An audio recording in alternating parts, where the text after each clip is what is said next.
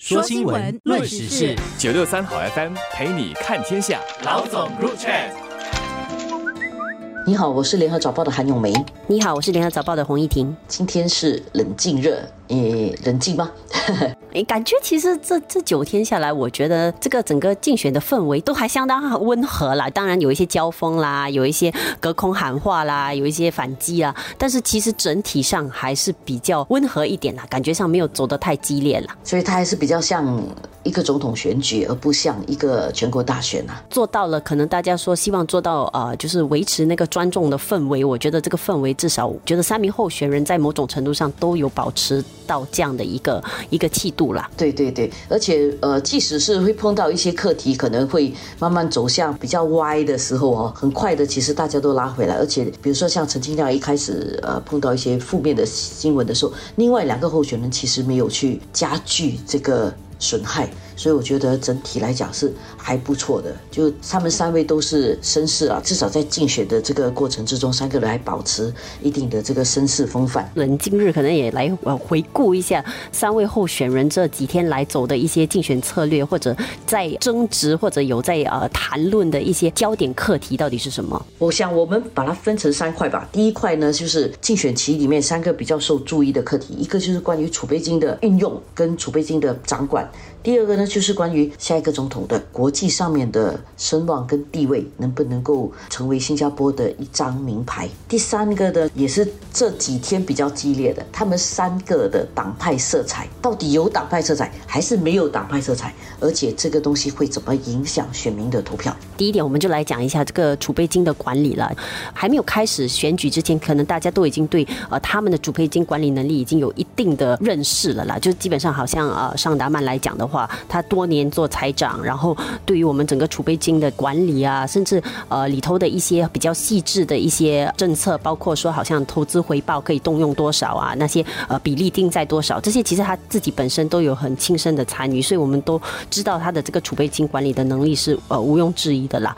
就是，但是他这边的一个问题，就是黄国松也有提到的，因为这个体系本身哈，就是夏南曼是有份参与建立的，然后也有在管理的，所以当他出现一些盲点啊什么的时候，他他是不是会？有意识他自己有这些盲点，或者当他出现这些呃问题的时候，他自己有没有办法再去呃纠正他？所以黄国松就有提到说，这个建立这个呃制度的人有没有办法做到这件事了？所以他作为一个政府投资公司的前呃首席投资官的话。他当然也有一定的储备金的管理能力，但是他只都站在另外一个角度，是比较多是好像公事方面的，因为是增加储备这样的一个角色，所以由他就来质疑说，在重防守为主的这个尚达曼之前扮演的角色的话，他这样的一个能力，接下来是不是其实会成为一种绊脚石？尚达曼是非常了解储备金的结构跟运用，王国松呢是知道怎么去投资这些钱，陈清亮呢？他也不是完全不能够处理大笔的数目的，因为他在植种银行的时候呢，表现还是不错的，而且植种银行也是赚钱的。陈清亮更像过去我们的总统，因为其实我们过去的总统其实没有像尚达曼这样，也没有说那种像王国松这样的一个投资家，更多是了解经济财务的管理，但是不一定是这么涉入这么深的，可能比较更多是像陈清亮这样的。但是不管怎么讲，从这个最低门槛来讲，他们都过了了。所以如果我们在看储备金。他们三个有不同的风格，我们比较觉得哪一个对新加坡比较好？我觉得这一点呢，是剩下的这一天啊，大家可以去想的这个问题。然后另外一点呢，从国际地位啊上来讲，尚大曼显然就占了优势吧，因为他是一个新加坡的国务资政，去到外面更多人认识他，而且他接触的高层级的人很多。虽然王沟松也有一些，这相对来讲呢，尚达曼是比较占优势的。不过有一点哦，到底新加坡人有多少在意这一点呢？这个我我们就不知道。我们一直都想说小国大外交，但是这一点来讲啊，到底一般的小市民、所有的投票的人会多在意？这我们是不知道的。还是大家会比较关心民生的问题啦？呃，像陈清亮提出来那些民生问题，虽然说那些民生问题更多应该在大选里面去解决，但是他提出来了，我们也不可以讲说呃不会影响选民的决定。所以就来到了另外一个呃争论点了。但是我觉得这个争论点提出的人，有些时候也会主要是觉得这个可能是对自己比较有利的一个战场啦。所以如果提出来的话，这里有一些加分的作用。所以这两天来聚焦的就是讲到党派色彩了。所以我们也看到黄国松在这一点方面又讲的比较多了。他在两位之间可能相对来讲就可以很干净的讲说他自己真的是没有党派色彩，因为他从来都没有参加任何政党嘛，然后一直都是技术上面就是很专业人士这样的一直在工作的，所以他他可以很自信的，就是讲说他真的是没有这样的一个党派色彩，也就是可能很多时候大家在想象的时候就希望总统是一个比较独立的角色，然后他就觉得自己有这样的一个优势啦。对比上的话，其他两位的这个党派色彩，可能他们就要有证明去讲清楚自己如何扮演这个独立的角色了。特别像尚达曼来讲的话，虽然我们都知道说他一直都是思想上很独立，形式上也相当有自己的一个主见，即便曾经是个内阁部长的话，其实是他也不一定什么东西都是完全跟着党的这样的一个立场一直在走的。但是这个身份毕竟还是跟着的啦，虽然已经离开政党了，但是大家难免还是会觉得多年来一直在执政党的话，他的这样的一个身份还有这个独立性，是不是能够真的完全显示出来了？综合的来讲哦，他三个候选人很有趣。如果讲党派的话，尚达曼是有党无派。他说：“我即使在一个党里面，不表示我是有党派色彩，因为我在党里面我也是独立的。”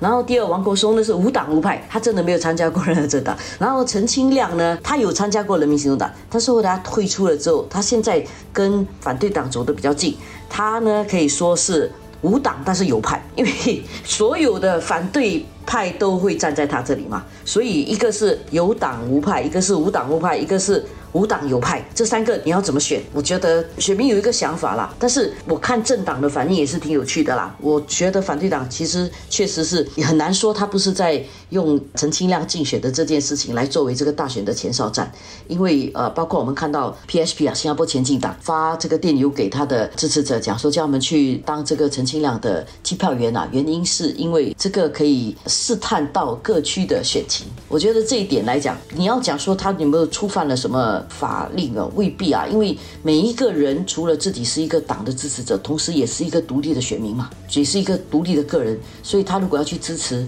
去算、去帮忙计票，其实这一点。可以说是错的啦，但是你去计票的时候，你抱着怎么样的意图啊？这个是另外一件事情，这个测谎器啊也没有办法测到的。每个人有每个人自己的的想法，我觉得这三个候选人都各自代表了政治光谱里面的一个部分。你要讲说不是这个大选的前哨战，我觉得也没有人去相信啊。通常很多时候反对党也当然也是抓着一些机会去加强自己的势力啦，所以这次来讲的话，就是也。正好搭上，就觉得说陈清亮刚好是相对的，他自己的一个色彩来讲是比较反体制啊，就比较亲反对党这样的一个一个角色，所以他们也正好找到一个机会，说就搭着他的顺风车，借着这个机会去测试一下得到的支持度，同时我觉得也是进一步借这个机会去推展自己的势力啊。然后另外一个大家会比较讨论的问题啊，就是呃，明天啊去到投票站的时候啊，会不会有很多废票了？如果三个都投不下去投废票，那我还可以理解。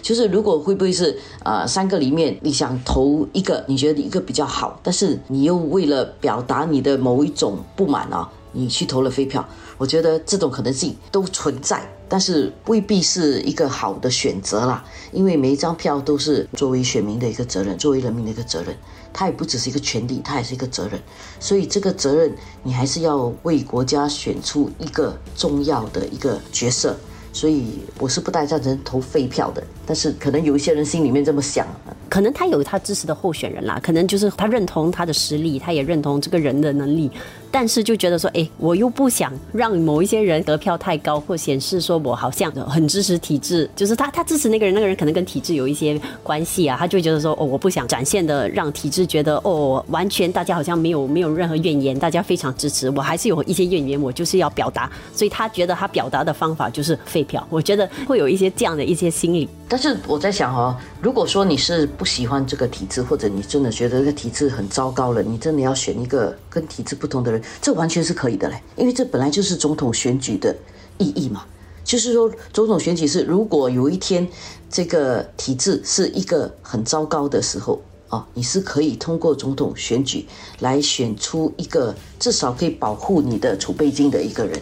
所以，如果你是因为真的不认同体制而要选一个不认同体制的人，我觉得这个完全你是你的选择，是 OK 的。但是别因为你就是要表达一种不满，然后你就去做了一个其实你自己也不见得认同的选择，我觉得这就不好了。这个微妙的就是哈，你不至于完全不支持体制，但是你只是对体制有一些不满。我觉得有一部分的选民就是就是有一点矛盾的心理啦，就是我我依然是支持，但是我还是要让你知道我是有一些不满。那就去全国大选的时候再表达不满，要不然你又用这个总统来表达不满的话，你其实传达了一个不太正确的一种呃信息。我们还是要回到，就是他们总统扮演的角色到底是什么，然后我们要什么样的总统去实现这些角色了？我觉得就回到一些根本呐，不要把一些其他的情绪带进去。因为基本上这三个候选人，他们能够出来竞选，他们能够成为候选人的话，他们已经过了他们的最低门槛了。